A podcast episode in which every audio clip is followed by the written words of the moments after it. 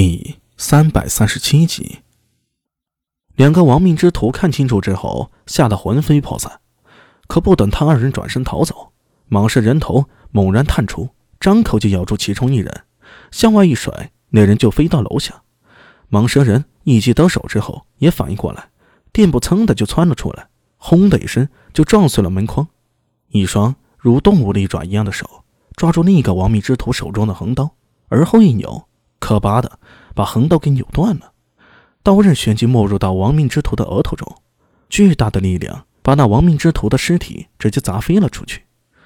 蟒蛇人低头看了一眼自己的身体，而后发出一声怒吼，双足腾起，从走廊上窜出，凌空扑落在一楼。那一楼的亡命之徒见状，顿时傻了眼，可那蟒蛇人却十分清醒，手微摆动，横扫过去，就听到。一连串木桩断裂的声音响起，二楼走廊轰隆一下就塌了下来。那些在走廊上奔走的亡命徒惨叫着摔倒在地上。蟒蛇人的眼睛落在了老蛇的尸体上，突然他愤怒地咆哮一声，迎着那两米高的壮汉，张口呼的喷出一口炽烈炎流。壮汉甚至还没反应过来，就被炎流吞没了。齐飘吓坏了，他大叫一声，转身就走。只是他反应快。蟒蛇人的反应更快，唰的窜出，身体在空中几乎呈现出一字的形状，就到了齐飘的身后。也是齐飘的反应迅捷，探手抓了一个亡命徒，反手就砸了过去。蟒蛇人在空中扬起利爪，只听那亡命徒惨叫一声，血雨在空中散乱。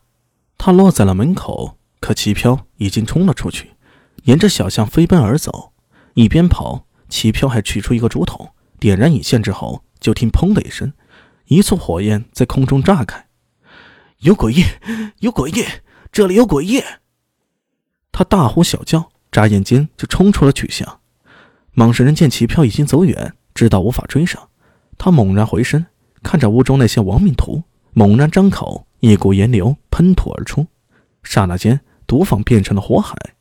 蟒蛇人快走两步，抱起了已经气绝身亡的老蛇，双腿微微一屈。身体唰的冲天而起，撞开了屋顶之后，在夜色中飞奔而走。他的速度奇快，恍若一个鬼魅，眨眼间就消失无踪了。而在他的身后，毒坊已经燃烧起来，熊熊烈焰照亮了夜空，令蓝雀顿时一片骚乱。坐落在蓝雀的一间三层酒楼里，三楼的一个窗户被推开，露出了一张苍老的脸。那张脸。若刮掉浓密的胡须，绝对是美男子的标准。剑眉醒目，鼻若悬胆，齿白唇红。只是这张俊俏的脸上却显得有些苍老，加上那一部浓密的短髯，使他看上去更显威武。怎么回事？南区那里起火了？回霸主，好像是高曲子的毒坊。速去打听清楚。是。两名武士匆匆离去，那男子又回到屋中，屋子里还坐着几个人，为首是一个看上去颇有些老迈的僧人，正笑眯眯的看着男子。道琛法师，咱们明人不做暗事，你的目的是南池宫里的不死金人，而我呢，则想要当年商君所留的天宫宝剑。我可以配合你行动，但除了天宫宝剑之外，我还需要吴王殿下给我一个保证。霸主想要什么保证？事成之后，朝廷必须保证我丰益坊的独立。当然，丰益坊不会脱离大唐。我们只是一群想要过自在生活的人，并不想与朝廷作对。只要吴王能保证这一点，我可以答应，全力配合你们这一次的行动。霸主放心。吴王雄才大略，对霸主十分仰慕。贫僧这次前来，吴王殿下说过，有生之年绝对不会动封一坊分毫。这样的保证可以吗？这种话，上嘴唇下嘴唇一碰，谁都能说。男子冷笑道：“想当初李世民发动玄武门之变的时候，也这么说过。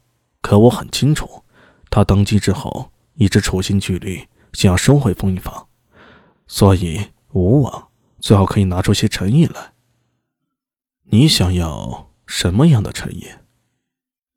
我听说大内之中有一件宝贝，名为琴剑。只要吴王愿意把琴剑交给我，我就可以相信他的诚意。琴剑。道琛闻听，白眉微蹙，凝视着男子。男子笑着点了点头，轻声道：“法师可以回去和吴王商议，相信他一定可以查出答案。”